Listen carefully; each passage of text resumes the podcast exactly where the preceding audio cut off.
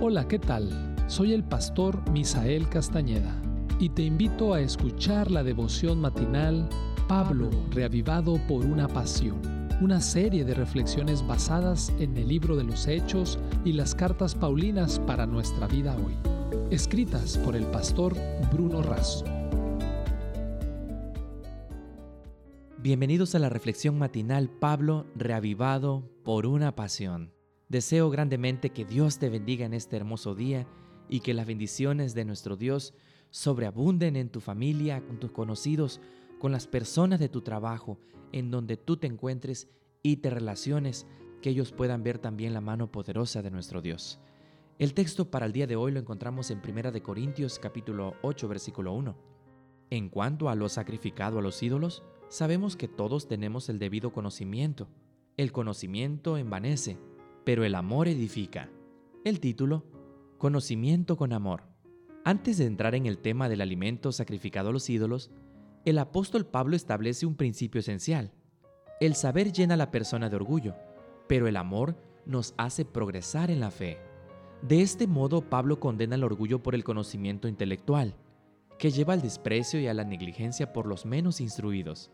La persona orgullosa por su conocimiento al punto de despreciar a los demás e ignorar sus necesidades, demuestra que aún no ha aprendido el principio del verdadero conocimiento. El que es verdaderamente instruido es humilde, modesto y se preocupa por los demás. No es orgulloso y no es indiferente a la felicidad de los demás. Al decir esto, Pablo está afirmando que el tema del alimento sacrificado a los ídolos no se resolvería por el mero conocimiento, sino por el amor al prójimo. Sucede que el verdadero cristiano sabe que el ídolo no es nada, no tiene ningún poder, pero algunos se encuentran difícil entender y vivir eso. Para algunos, es difícil abandonar de inmediato las supersticiones y las costumbres antiguas.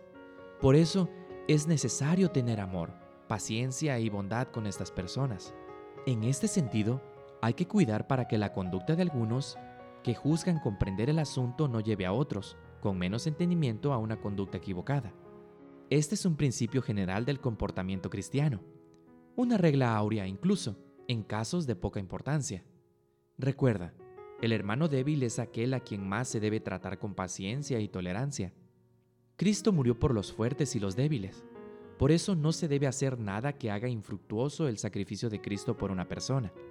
Hay una idea engañosa. Toda persona tiene el derecho de hacer lo que desee sin considerar el efecto de ello sobre otros. No podemos pensar así. Aquel que tiene el amor de Jesús en el corazón no desea usar su libertad de forma que sus hermanos se desvíen. Por el contrario, se siente feliz de abstenerse de privilegios y placeres. Si con eso puede evitar que alguien se desanime, esto significa usar el conocimiento con amor. Usar el conocimiento con amor solo es posible en la medida que estemos ligados con lo alto y sublime.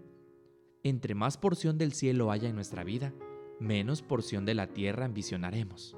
Charles Spurgeon. Que así sea. Amén. Esta fue la reflexión del día de hoy. Que Dios te bendiga.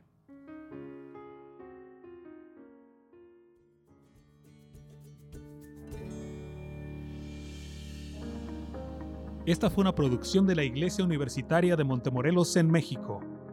Te saluda el pastor Francisco Soto. Hasta la próxima.